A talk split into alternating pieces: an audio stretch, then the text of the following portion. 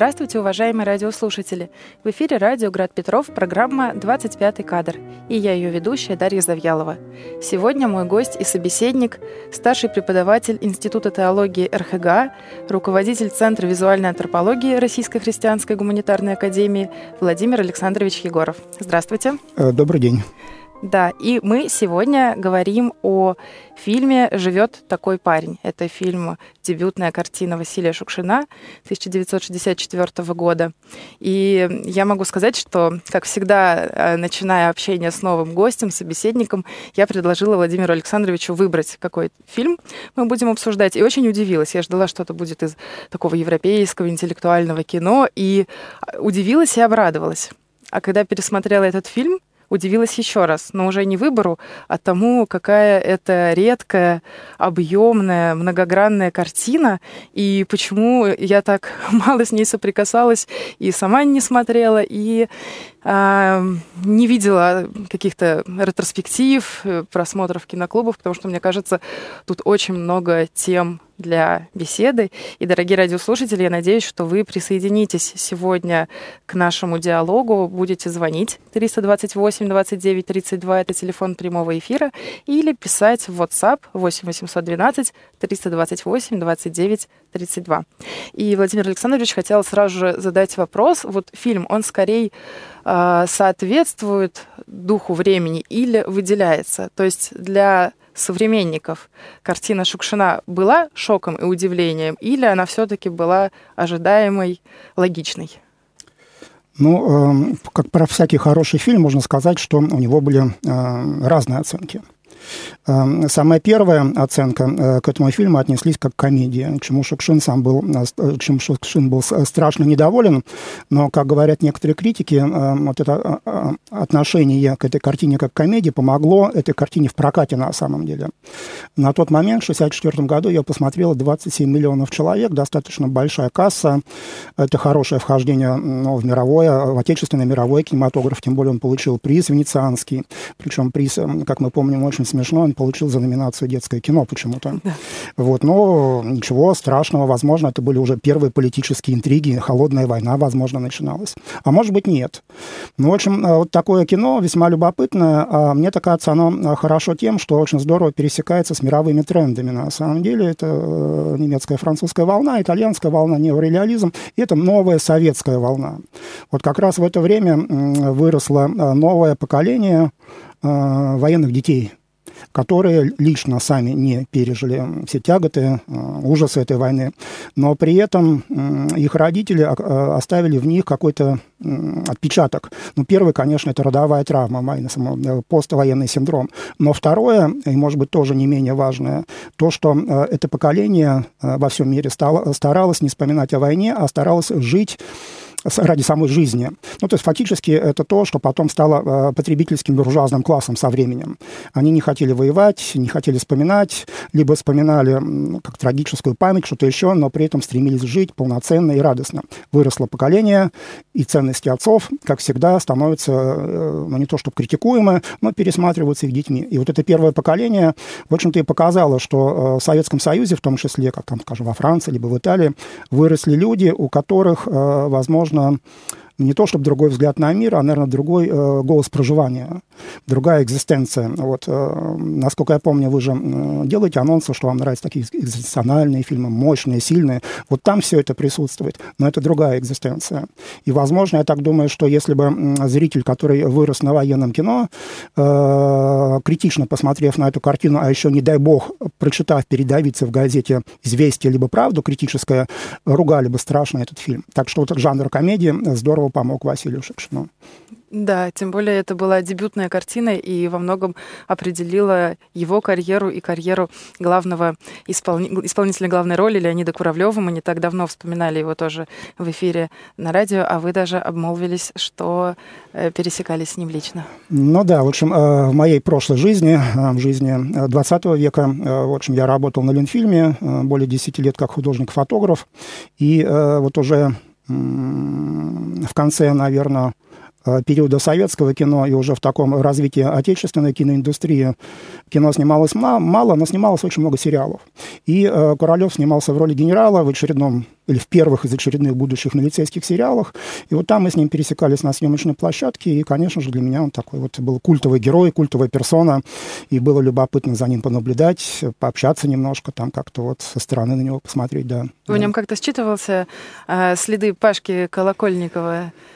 Но, к сожалению, никак не считывалось, но просто время стало другое совершенно. Вот э, понятно, что, скорее всего, как мне кажется, роль э, полицейского, милицейского генерала, но это не роль для э, звезды мирового уровня. Это просто нет, нет других ролей. Вот скорее все-таки вот так вот. Но, тем не менее, он относился профессионально к работе, делал ее хорошо, качественно. Здесь никаких претензий к нему э, быть не может. Да, но сейчас мы пока еще в 1964 году э, обращаемся к фильму и к экзистенции, mm-hmm. про которую, да, вы заявили. Действительно, там много каких-то глубинных, архетипичных тем, которые даже такому не специалисту в философии, как я, видны и как-то будоражат, манят, э, ставят вопросы вопросы и не дают прямых ответов, от этого фильм э, выигрывает. Конечно же, как любое такое закрытое какое-то произведение в себе немножечко, как мне показалось.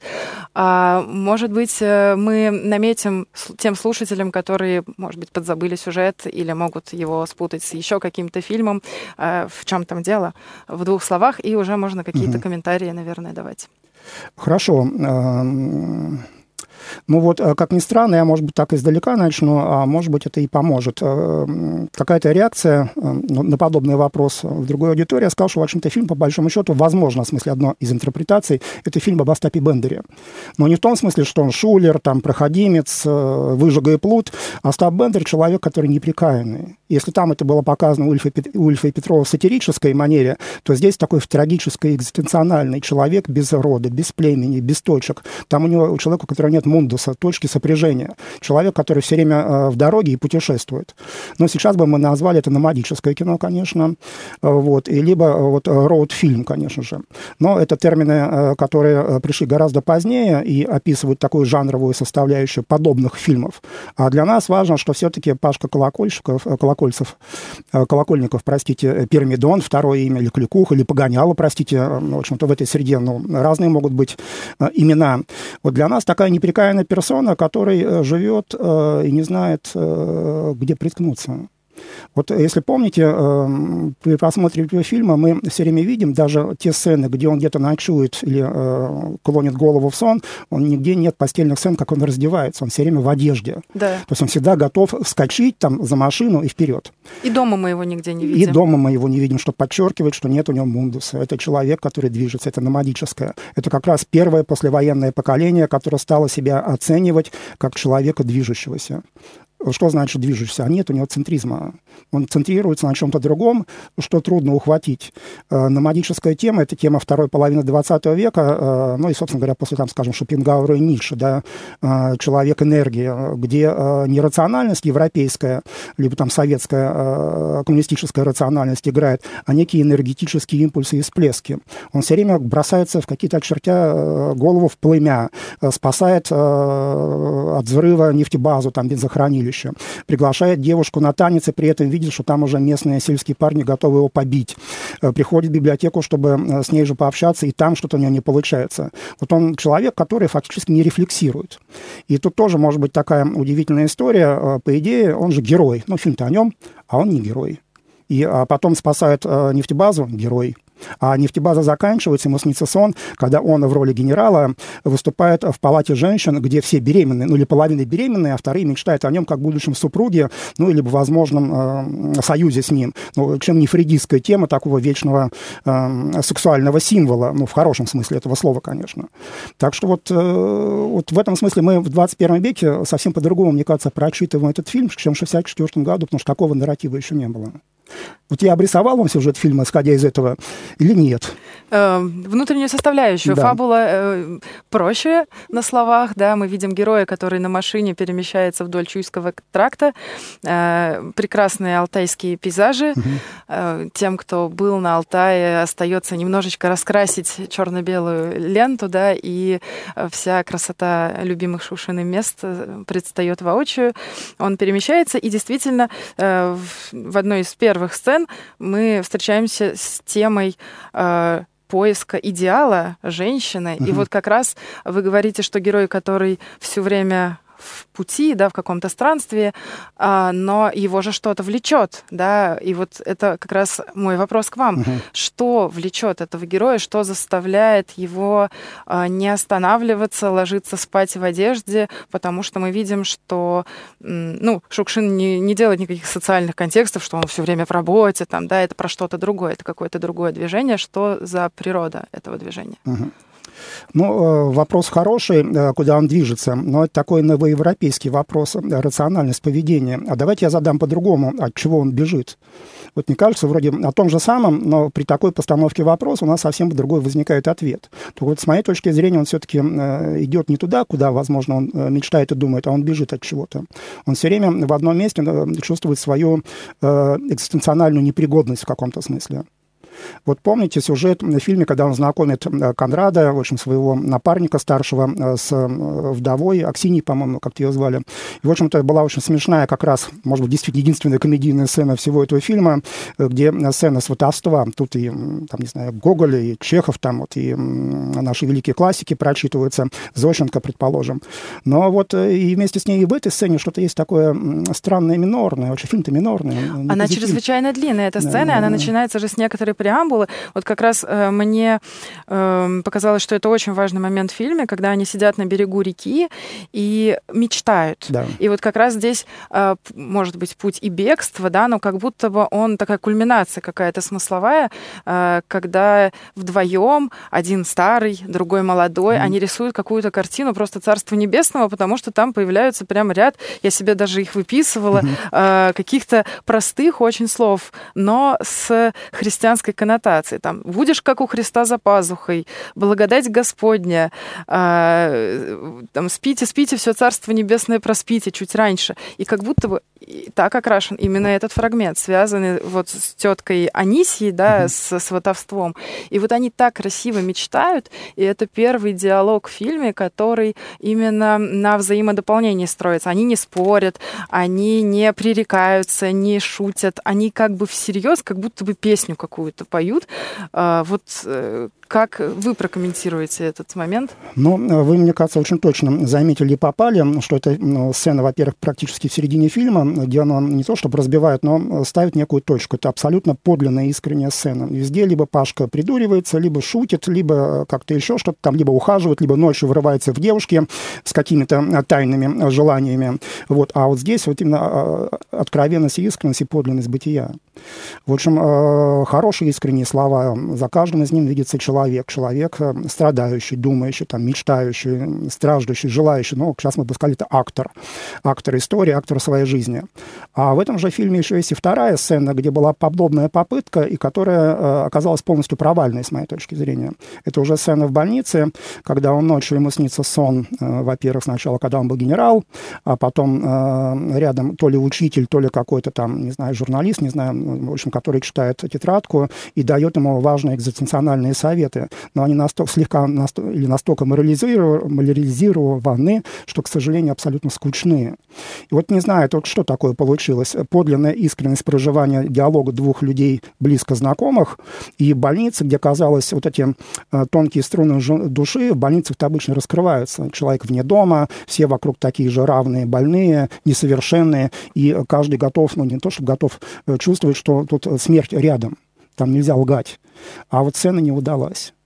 Вы считаете, что э, именно не удалось, э, Шукшин закладывал в нее другое, чем сейчас мы видим, или это как будто бы тоже феномен про какую-то правду, да, что тот текст, который читает учитель через тетрадочку, и комментарий его про счастье, да, абсолютно, как бы я слышу, что слова такие хорошие, вот сейчас бы должны мурашки по коже, а не работает. Не вот. работает. Ну, у меня есть эм, подозрение, конечно, что, в общем-то, цензура постаралась, видно, художественный руководитель сказал, что надо что-то такое морализаторское слегка сделать. Возможно. Вот тут надо почитать критиков, воспоминания. Но вот э, это, может быть, говорю, что это единственная сцена, которая мне не очень нравится. А все остальное что-то больше, что-то меньше, но практически идеально. Так что да, вот эта сцена у реки, она очень сильная, действительно. Ну и здесь опять отметим, э, несмотря на то, что тема поднимается вроде бы христианский, по крайней мере, э, христианский вокабуляр, но при этом все это происходит около реки, то есть там, где энергия, где сила воды, света, физические, земли, неба, то есть язычество присутствует на самом деле. Так и что там? Вокабуляр христианский, а энергия языческая. Либо дохристианская, а не мистическая, предположим. Да, это фильм действительно на перекрестке каких-то э, мощных тем, архетипов, и среди них э, так или иначе постоянно появляется женский образ, который э, либо просто обычная женщина-библиотекарша, правда, да, которая общается с книгами, и книги вроде бы как любит и знает, а потом она же во сне то ли смерть, то ли сама любовь.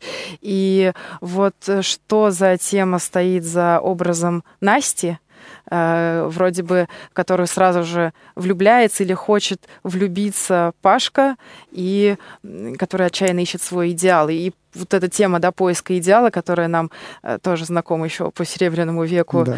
так э, хорошо. Ну да, да. В общем, здесь тоже очень интересная тема. Она пересекается в каком-то смысле с известной уже такой анекдотичная история. Если помните, Познер, когда делал в Советском Союзе телемост, э, телемост э, СССР Америка, вопрос о сексе. Есть ли у нас секс? На что женщина ну, там подрезали, сказала, что секса в СССР нет. Так вот, э, удивительным образом в 1964 году поднимается тема секса ну, не в смысле откровенности интимных отношений, а в том, что человек э, нуждается в другом, в ином. Вот его тянет, это природное, э, э, природное его свойство, натуралистическое. Ему нужны отношения эмоциональные, физические, духовные, телесные. И э, Пашка ищет. Почему?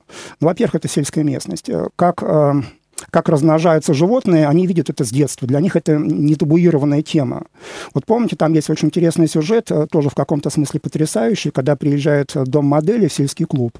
Девушки начинают выходить в купальниках, и э, молодые люди стыдливо э, тупят глаза, а другие девушки записывают, ну, рисуют схему. Вот получается, что вот в этой местности, где он жил, в то время эстетика, эротическая эстетика не приживалась. То есть все знали, как это происходит, а эстетики любви не было. Поэтому и Пашка-то вот как-то так ну, нелепо, смешно знакомится, тут же заводит там э, разговор о том, что я приду к тебе вечером, предположим. Он приходит там со своей, к своей знакомой разведенке, как там говорят, ну, понятно, с какими целями и мотивами. И там-то появляется тоже же очень интересная сцена. Он рисует ей идеальный образ женщины. А вот тут тоже э, очень сильный конфликт. Его идеальный образ и ее тоже экзистенциональная, ну, не то что пустота, а другие, э, другое видение и желание своей жизни. В общем, два конфликта. Вот она э, э, мужская составляющая, вот она женская составляющая, и мы видим, что соприкосновения там нет. Идеальная форма Пашки не соответствует реальному бытию. Это про что? Про неслышание людей, потому что их запросы друг к другу как будто бы, да, про не встречу, на самом деле. Они ведут, э, рисуют некоторый внешний образ, да, идеал или не идеал, но э, отрицая возможность увидеть там кого-то живого за этим внешним. Или в чем здесь несовпадение? Я уверена, что Шукшин опирался и на какой-то опыт, да, у него же тоже был достаточно пламенный человек. Ну, и да. э, тема контраста там городских и сель сельских образов жизни. А, вот вы как это ну, э, в общем, да, по большому счету, это опять-таки он, как и другие кинорежиссеры того времени советского, ну вот я хотел бы упомянуть, это, скажем, Калик, который снял фильм «Улюбить же» тоже и о любви, и о разлуке одновременно, о неприкаянных людях. Либо там, скажем, «Я селяне, жил певший дрос». Это немножко позднее, но тоже молодой человек, который все время бегает, вроде все что-то успевает, но что-то мы чувствуем, что-то там не то. Вот какая-то минорная волна там присутствует, как во всем мировом кинематографе. Вот как-то удивительным образом вот эти мировые процессы, они уж цивилизационная, оказывается. И удивительным образом Шукшин это ухватил. Причем я тоже думаю, что никакими такими словами, как мы сейчас говорим о фильме, он не, не высказывался. Этого не было вокабуляра, нарратива такого не было. Но по-другому, иначе, а мы считываем уже так. Поиски, проблемы, поиск идеала, несовпадение миров. Э, но при этом все равно остается некая фабула. Э, он ищет ее, она ищет его. И все несчастливы. А, дорогие радиослушатели, напомню, телефон прямого эфира 328 29 32. Также вы можете писать нам в WhatsApp. Я прочитаю сообщение 8 812 328 29 32. Говорим мы сегодня о фильме «Живет такой парень» Василия Шукшина. А, наметили, да, мы сейчас с вами какие-то основные темы, и хочется вернуться к самому образу главного героя, которого, по-моему, Нея Зорка назвала а, на, наивным и хитрющим русским Иванушкой. Вот э, действительно, что за э, персонаж, наверное, мифологический воплощает собой здесь э, Пашка Колокольников. Э, какие, может быть, мы набрасываем на него уже готовые прочтения. Ведь фильм в 64 году, после этого мы много чего посмотрели и прочитали, да, и мы уже фильм этот смотрим не так, как зрители того времени. А, богатство смыслов, которые мы видим в Пашке Колокольникове, и вы как специалист по кино и философии. Ну, э, очень провокационный вопрос. Я-то э, ответил бы э, все-таки не так, как вот кинокритик, который вы процитировали. На самом деле Пашка, хотел сказать Пашка Америка по известному фильму другому.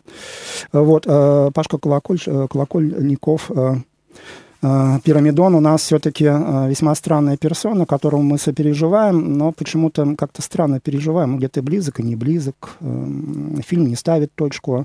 Мы вторгаемся в фильм, сцена практически сразу с дороги. Ну, то есть что-то вырезали из вот, потока жизни и предоставили нашему вниманию.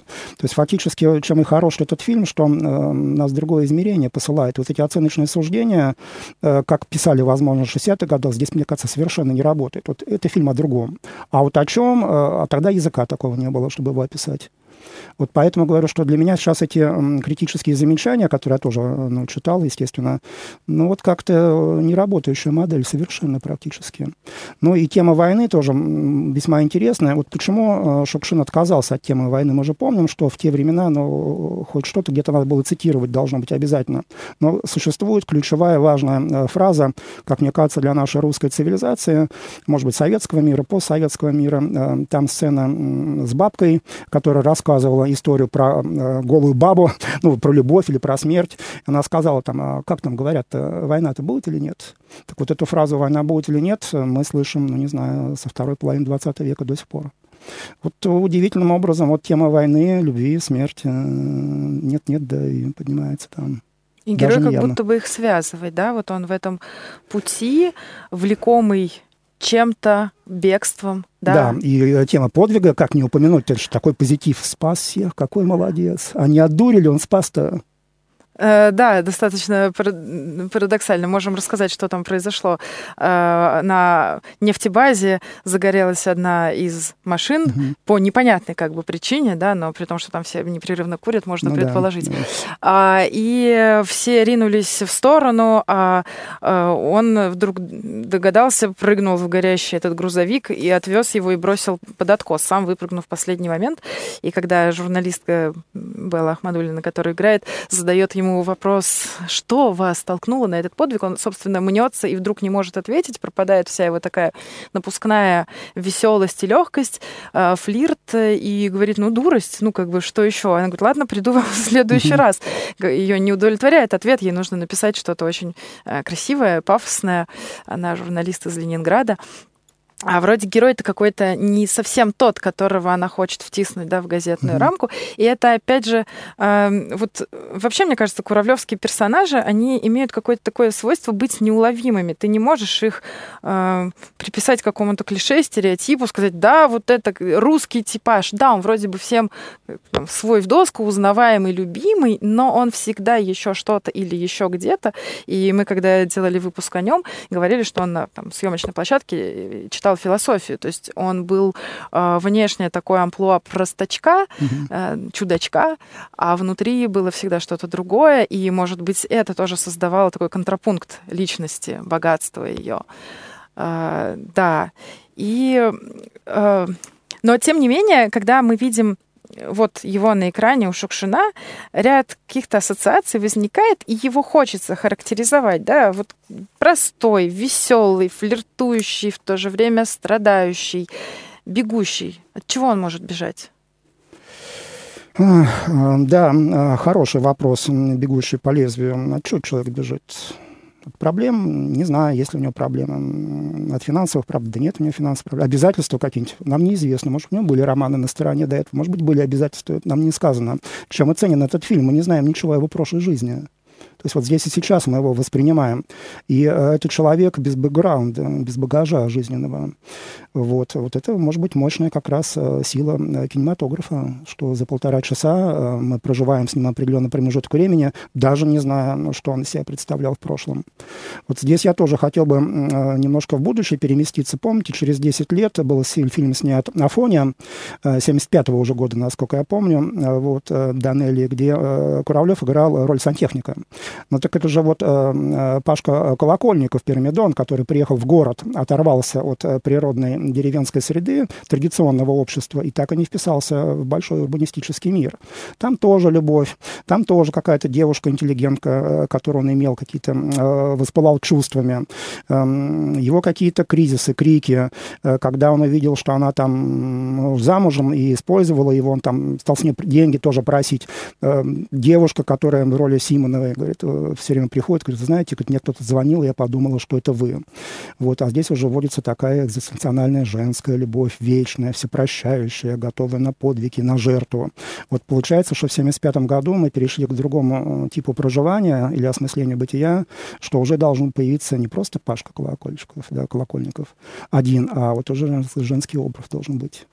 Почему, неизвестно. Но вот э, общие тренды вот таковы. Вопросы усложняются, дополняются. Э, совершенно верно. Дифференциация происходит. Э, невозможно жить уже в таких, скажем, для 75 года, ну, не то чтобы совсем примитивных, простых образов, но все-таки он же не сложный образ. Э, примитивен, это тоже подчеркивали, не очень образован. Прийти в библиотеку и заказать томик Маркса, ну, понятно, что это шутка. Вот это даже же не произведет впечатление. Это игра. И все понимают, что он играет. А все ждут, когда он остановится, чтобы видеть его истинного. А истинный он только в реке, возможно, когда совершает совершает подвиг, потому что нерационально думал, да, собственно говоря, и все. Да, ну, может быть, еще помог деду, деду Кондрадо, э, с, с водником поработал, что называется. Вот, вот пожалуйста, все, три сцены. А, четыре, простите. Когда привез библиотекаршу на машине э, к этому городскому инженеру, к этому агротехнику, он был, э, или механизатором, инженером, чтобы они э, соединились, наконец, вместе и, и перестали э, ругаться. Ну, на самом деле эти эпизоды, похоже, да. устроены. Они начинаются с некоторой такого флирта легкого, затем идет какая-то кульминация, типа конфликт иногда, mm-hmm. да, вот с, с инженером. Э, тот в серьезную ревность впадает. Э, герой, сталкиваясь с каким-то серьезным чувством, как будто бы немножко притормаживает, задумывается и дальше делает какой-то выбор. То есть при том, что его путь может быть достаточно хаотичен, да, он ехал в одну сторону, его позвали в другой колхоз работать, он согласился, бюрократический вопрос вопрос улаживается вроде бы легко, не проблема. Но здесь, э, вот в этом хаотичном пути, э, на маленьких отрезках все-таки герой принимает какие-то решения и делает какие-то выборы, как он отказывается от ухаживаний, э, может быть, и бесперспективных, но тем не менее еще бы можно было поиграть в эту игру, она вроде бы увлекательная. И э, такой роли благородного отда... соединяет поссорившихся угу. возлюбленных. Э, и вот, кстати, интересный момент. Я как раз хотела вас спросить про две такие вставные истории. Одну уже упоминали, которую рассказывает вот бабка, у которой на ночлег останавливался э, герой. А вторая история вот в этом начале фильма, в эпизоде, э, когда сорвался он и поехал к Насте, дед останавливает машину и рассказывает ему тоже какой-то очень странный случай про покойника в форме анекдота. А, и вот здесь прям какая-то такая тема смерти, она все-таки настойчиво звучит. Э, почему? Это след войны или то, что сопровождает любого странника? Ну, да, тоже хороший вопрос. Несомненно, след войны, это уже все-таки родовая травма, он присутствует даже у нас, там, в пятом, ну, в четвертом, пятом поколении после военного. Для нас э, тема войны — это святая тема, несомненно. Э, ну, где смерть, в смысле, где война, там и смерть. Но важно, что мы воспеваем э, страсть подвига, либо нежелание э, продолжения убийства, предположим. Вот. Э, тогда, конечно, это очень актуально. Тем более у него возраст был, возможно, дед воевал, вот, может быть, уже слегка в маразм, слегка, ну, старческая болтливость впадает — он потом признается. Но вот что-то должен появляться и другой персонаж, который должен, тоже должен центрировать что-то. То есть нельзя все время показывать Пашку так, такого балагура. Вот есть вокруг него точки, вокруг которых, которые обозначают его некую стратегию поведения. Вот дед, несомненно, это из той же э, темы. Ну и, само собой, вот эта э, женщина, э, которая в белом встречается водителю, а водитель, конечно, это странник, несомненно, у которого нет ни дома, ну, чем не Иисус Христос, да, негде голову преклонить. Вот. И э, сначала-то она смерть, а потом-то она любовь. Э, вот. А потом опять смерть, а потом опять любовь. Так вот, получается, что удивительным образом э, Шукшин работает в пространстве тонатологии. Вот. Я бы сказал, что, конечно, софиология, но софиология это все-таки философская дисциплина, но то есть что-то, в общем, рассказ о смерти и о любви и между ними. То есть для него это чуть ли не синономично, потому что один человек, причем женщина. Значит, женщина — это и любовь, женщина — это и смерть. Это ужасно интересно, мы сейчас к этому вернемся. У нас звонок в студию. Здравствуйте. Да, добрый вечер, Анна. Я хочу сказать, что вот вы как бы рассматриваете судьбу и характер этого Пашки, а я, мне кажется, что Пашка как раз ну, вот, по рождению своему он рос без родителей. Скорее всего, это дедовский мальчуган, у которого, в общем-то, не было правильного, целомудренного такого, не то что целомудренного, направленного и умного воспитания, а просто вот так, как немного в детстве у детдома шаляй-валяй. Государство заботилось, и все, и те времена столько людей еще сидело, умирало. Оставались вот такие пашки, он был не одинокий, без руля и без витрил. Слава богу, что не уркой стал, не уголовником, а именно вот э, рабочим человеком, хоть с какой-то э, твердой убежденностью, что надо все-таки трудиться. Потому что, мне кажется, тогда прививали в детском доме, скорее всего, патриотические какие-то убеждения, не больше. Вы а. согласны со мной? Спасибо, да, спасибо. Я не специалист, конечно, по тому, что прививали тогда в детском доме, но, возможно, ваша версия действительно верна. И мне кажется интересно, что Шукшин выбирает для своего кинематографического исследования взгляда именно такого персонажа, у которого нет вот этого фона, да, родительского воспитания, определенного происхождения, как будто бы... А вот если человек, ну вот не, из ниоткуда, возможно, без родителей, возможно, с какими-то как будто бы ничего не значащими родителями, то он как будет дальше жить? Да, ему не придали заранее никакого определенного вектора, но то-то и важно, как устроена жизнь, как устроен путь дальнейший, который начинается из самого человека и от него исходит, а не какими-то там внешними факторами обусловлен. А, Еще комментарий пришел из WhatsApp. Дама из передачи поздно рассказала, секса у нас нет, у нас есть любовь, а ее комментарию сделали обрезание. Согласитесь, это звучит иначе, просто романтически и идеалистически настроенная женщина, уточнила Маргарита. Да, ну я и сказал в самом начале, что обрезанную фразу он ввели в цитату, просто эта цитата стала ходовая, поэтому мы ее используем. А, да, и вы тему интересную до звонка начали про любовь, смерть, тонатологию. Уточните, пожалуйста, что это такое тонатология для нас, слушателей? Ну, э, это изучение темы смерти э, во всех ее проявлениях, э, как тема такого философского, религиоведческого, культурологического, антропологического исследования, это все-таки, конечно, новоевропейское время. То есть, когда момент ну, момент перехода из этого бытия в иное бытие э, стало исследоваться, что к этому приводит. Э, сам факт перехода в иное состояние, причем здесь мы, конечно, берем не э, христианскую концепцию, предположим, там, не языческую какую-нибудь, а скорее общецивилизационную, общецивилизационную и рационально новоевропейскую, конечно. То есть помысление того, там, где нас нет фактически. Но понятно, что э, все, весь ход исторической мысли к этому нас подводил, и, несомненно, иудео-христианская традиция, а также греко-римская цивилизация с основными философиями, наследниками которой мы с вами являемся, приводит нас к тому, что мы стали, стали вопрошать себя, э, что есть смерть, и вообще, собственно говоря, а зачем тогда жить.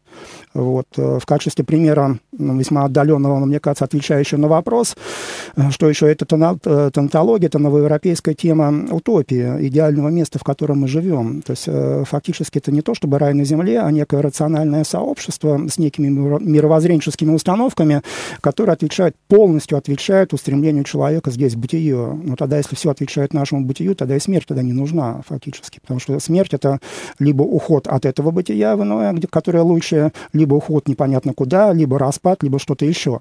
Так что вот тонатология с различных точек зрения рассматривает, но аксиологические ценности, там ценностные, онтологические, бытие партийные, предположим, религиозные, ну и так далее. Вот. А если говорить про этот фильм, но то, что это образ, это играет одна и та же героиня, что уже хорошо, значит, тема смерти, тема любви сближается.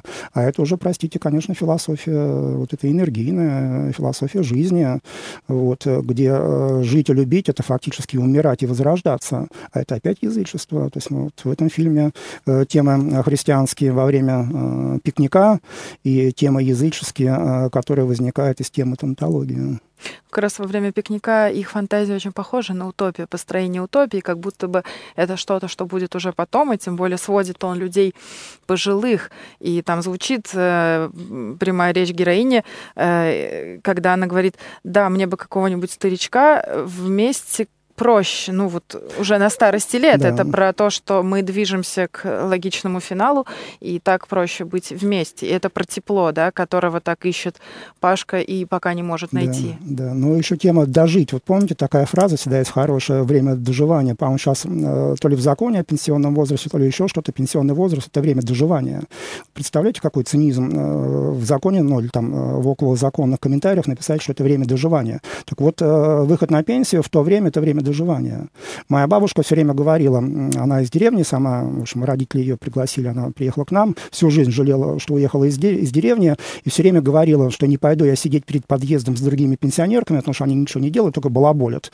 Вот, а работать надо, говорит она, работать, работать и работать. Вот пафос труда э, второй половины 20 века, это тоже очень интересная тема, и в этом фильме мы видим.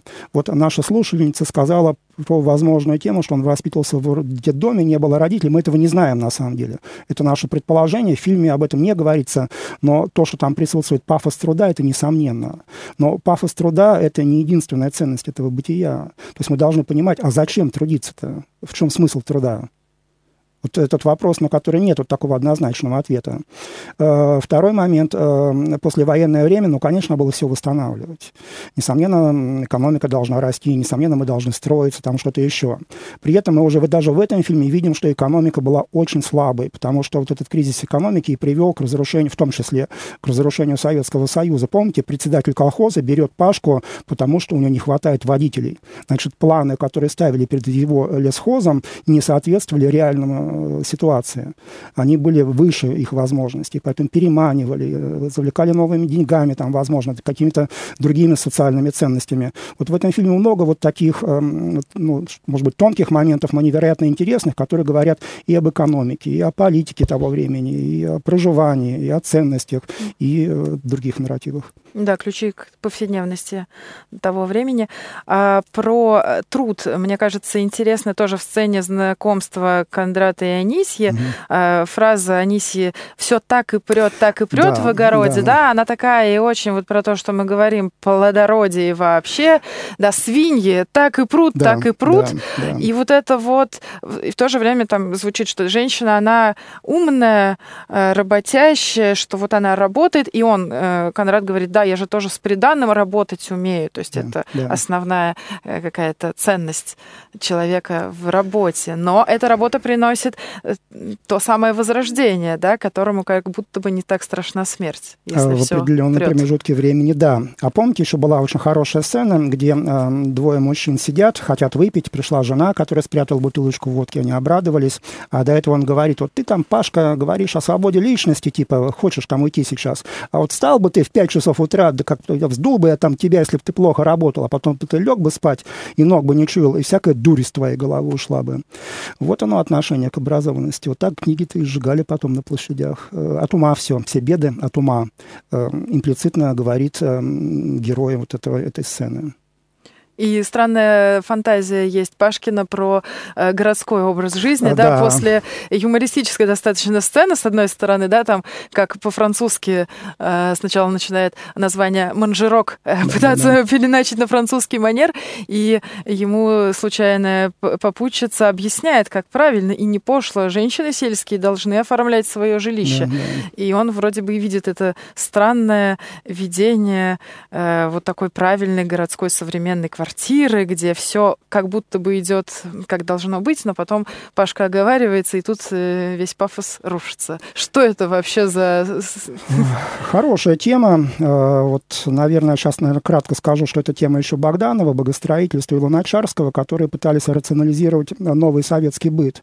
То есть советский человек должен все свои силы, энергии и мощь на строительство социалистического отечества. А мы имеется в виду государство, правительство, социальные институты, должны помогать. Это максимально рационализировать его, чтобы он максимально мог вкладываться в строительство нового будущего.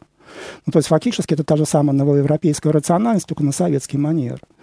Вот. И э, вот эта э, рационализация э, будущей городской квартиры, это как раз вот тот зарождающийся конфликт урбанизма и традиционализма, ну, который произошел в 20 веке везде, в том числе и у нас. Вот поэтому Пашка-то и Афония, этот конфликт его в городе-то он также не приживается, как и у себя. Эм, городской рационализм и биополитика, государственная биополитика убивает человека фактически. Это хорошо и нужно во времена кризисов, но когда кризиса нет, это слишком мало, чтобы дать покой и радость бытия человека. Получается, что не только Пашка такой лишний, но и вот, например, это разведенка Катя, которая вышивает какие-то подушечки, каких-то слонников покупает, да, и в ее одиноком и таком скудном существовании эмоциональном она как-то себе пытается вот эту девичью горницу создать. А Пашка тоже с такой проповедью, э, зараженной идеями своей попутчицы, да. ей... Э, Наставлял ее слегка. Да, да. Но это смешно было, и э, на самом деле очень грустно и больно, но за героиню ты переживаешь, что она же искренне хочет создать семью, там она разведена. Понятно, что в традиционном обществе тема разведенной женщины это такая непростая тема, вот, и то, что э, она же говорила, я знаю, зачем все вы ко мне приходите, значит, немало было все-таки, но людей, которые пытались за ней ухаживать, имея, возможно, э, желание не жениться все-таки, а, ну, просто там как-то вот какие-то особые отношения разовые, скажем, да. Вот у нее тоска тоже от жизни есть, и у него есть тоска от жизни, вот поэтому два неприкаянных человека встречаются, пытаются, отталкиваются. Но и встречи все-таки такое не происходит, поэтому мы остаемся... Да, личной встречи у них не произошло, да, не зародилось больше, чем просто беседа. И так или иначе мы приходим к финалу и нашей программы, и фильма. И есть, э, да, мы сказали о некотором разочаровании, как будто бы вот этой точки нет, или даже э, яркого многоточия нет. Э, Шукшин немножечко отпускает нас с этими напутствиями учителя непонятного про то, что будь счастлив в простоте, да, да но этому да. почему-то не веришь. А какое у вас все равно после фильма с вашим интеллектуальным бэкграундом остается ощущение. Это фильм ну, направляющий, если да, то куда, как, как мыслить о нем. Ну, я бы сказал, что это такое э, фильм апофатического содержания. Мы все время говорим о том, что нет, мы ничего там не утверждаем. Вот это одна сплошная апофатика. Поэтому после фильма остается, конечно, минорное настроение, что жизнь очень тяжелая штука, большинство людей несчастливы, вот, и возможно, что никогда и не будут счастливы в целом. А вот в отдельные моменты времени очень даже могут быть радостны и счастливы.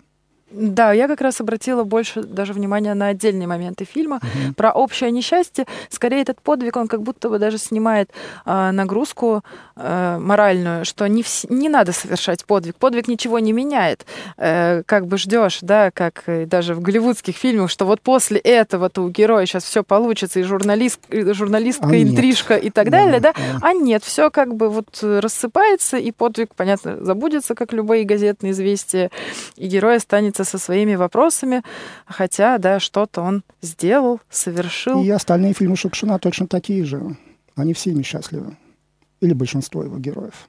Какой бы фильм вы порекомендовали бы посмотреть в пару, как бы расширение, продолжение размышлений, ну или просто дополнение опыта зрительского?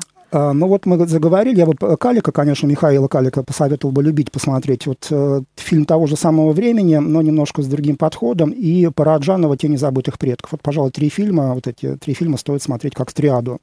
Э, к тому же каждый из них еще раз смотрел по-своему. Если Шукшин такое русское национальное кино, а Калик это сионист, э, вот, человек, который сидел, Параджанов снимал на, на украинском фильме о Молдове. То есть, в общем, такое становление еще и национального чего-то такого национального кинематографа и мощный экзистенциональный фильм новой советской волны.